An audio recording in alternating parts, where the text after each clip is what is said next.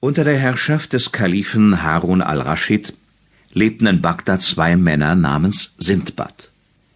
Der eine war Sindbad der Lastträger, der andere Sindbad der Seefahrer. Sindbad der Lastträger war ein armer Mann.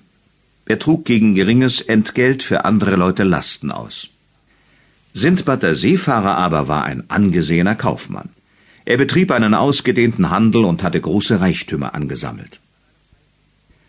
An einem heißen Sommertag schleppte Sindbad der Lastträger eine besonders schwere Bürde von einem Ende der Stadt zum anderen. Er keuchte. Der Schweiß rann ihm in großen Tropfen über die Stirn. Schon war er sehr müde, aber er hatte noch immer eine große Strecke Weges vor sich. Da kam er in eine sauber gekehrte Gasse, die mit Rosenwasser besprengt war. Nahe einem großen, schönen Haus setzte er seine Last ab. Er musste ein wenig ausruhen. Da hörte er einen lieblichen Gesang. Der Wohlgeruch von Räucherwerk und auserlesenen Speisen umschmeichelte ihn. Anscheinend wurde in dem Haus ein Fest gefeiert. Neugierig trat er näher heran, um einen Blick hineinzutun. Er erblickte viele schön gekleidete Diener und Sklaven. Sie trugen die feinsten Speisen und Getränke und eilten geschäftig hin und her. Als einer der Diener in seine Nähe kam, fragte der Lastträger, wie der Herr dieses Hauses heiße. Wie? fragte der Diener.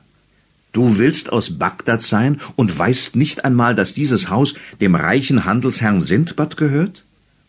Hast du nie von seinen Reisen und Seefahrten gehört? Der Lastträger hatte wohl schon vom Reichtum Sindbads gehört, nur hatte er sich noch nie Gedanken darüber gemacht. Aber nun dünkte ihm seine Lage doppelt armselig.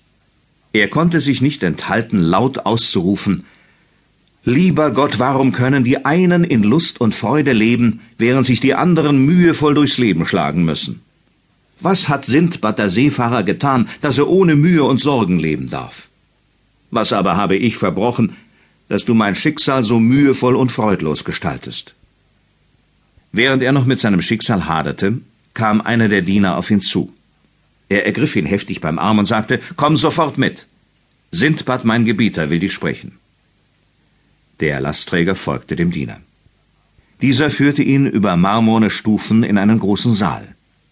Da standen kostbare Divane mit den feinsten Teppichen belegt. Inmitten des Raumes rauschte ein Springbrunnen in einem marmorglänzenden Becken. Der Gesang der Vögel aus dem nahen Garten und der Duft der Speisen ließen unserem armen Träger seine Armut erst recht zu Bewusstsein kommen. In dem Saal war eine festliche Tafel errichtet, an der schön gekleidete Menschen saßen. Ein ehrwürdiger Greis mit einem langen weißen Bart nahm den Ehrenplatz ein. Es war Sindbad der Seefahrer. Der Lastträger verbeugte sich tief. Aber der Hausherr lud ihn ein, an seiner Seite Platz zu nehmen. Er setzte ihm selbst Speise und Trank vor. Als der Lastträger gegessen und getrunken hatte, fragte der Gastgeber nach seinem Namen auch wollte er wissen, was für ein Geschäft er betreibe. Der Lastträger antwortete, ich heiße Sindbad und bin Lastträger. Mein Geschäft ist mühsam. Ich trage gegen geringen Lohn für die Leute Lasten aus. Daher bin ich ein armer Mann und habe keinen Besitz. Sei mir willkommen, erwiderte der Greis. Nun wiederhole mir die Worte, die du vorhin auf der Straße sagtest. Er hatte nämlich durch die offenen Fenster die Worte des Lastträgers gehört und ihn daraufhin in den Saal kommen lassen. Beschämt und verlegen senkte Sindbad das Haupt.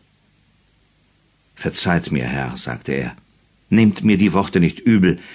Die Mühen und Plagen der Arbeit machen den Menschen oft übellaunig und führen zu unbedachten Reden. Glaub nicht, dass ich dir deshalb zürne, entgegnete Sindbad der Handelsherr. Ich begreife deine Worte. Du siehst meinen Reichtum und vergleichst damit deine Armut. Aber auch ich habe den Reichtum nicht ohne Mühe und Plage, sondern unter Gefahren aller Art erworben. Er wandte sich an die Gesellschaft im Saal und fügte hinzu Manche von euch hätten wahrscheinlich lieber auf die Reisen verzichtet, als sich solchen Gefahren ausgesetzt. Ihr habt schon von meinen Unternehmungen gehört. Doch ich will euch nun meine Abenteuer genau erzählen. Zuerst ließ er noch die Bürde des Lastträgers von der Straße weg an einen sicheren Ort bringen. Dann begann er seine Erzählung.